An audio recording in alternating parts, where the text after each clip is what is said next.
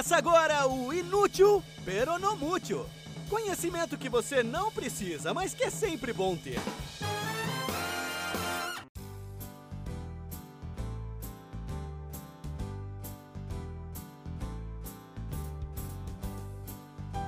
Olá, ociosos ouvintes! Bem-vindos a mais um episódio de Inútil Peronomútil. Eu sou Paulo Eduardo e esse é um dos episódios que estão indo ao ar enquanto eu estou de férias.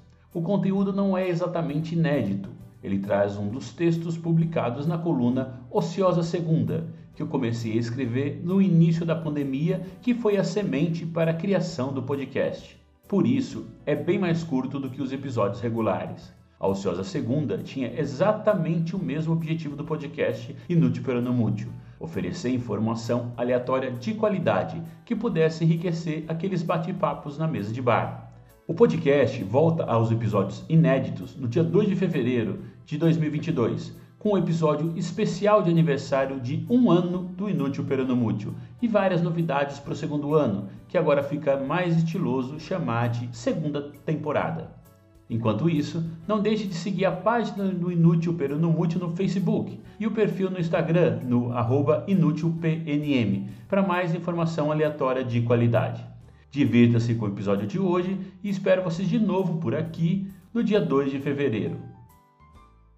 As vacas deram um nome para a vacina. Edward Jenner é considerado o pai da vacina, mas só porque foi ele quem analisou cientificamente e divulgou o processo primeiro.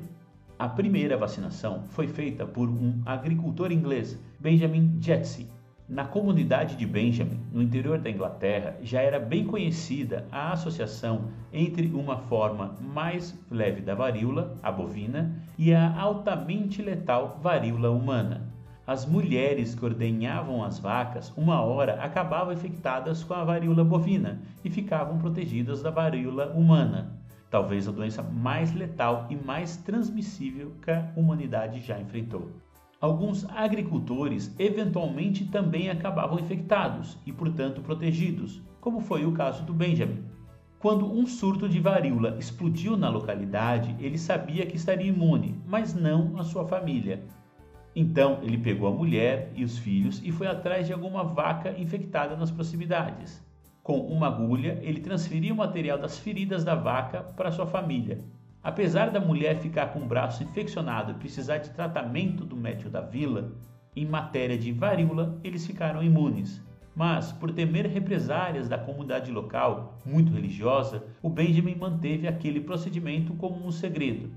Vacina, no inglês vaccine, e vacinação, vaccination, vem daí, de vaca em latim mas a pioneira na inoculação de um vírus mais fraco da varíola, visando proteger das cepas mais mortais, nas terras da Sua Majestade, foi uma mulher, Lady Mary Montagu, ela mesma sobrevivente da varíola, mas não sem carregar cicatrizes pelo resto da vida. Esposa de um embaixador britânico que foi mandado para a Turquia, foi lá que ela aprendeu a prática da inoculação e usou no seu filho.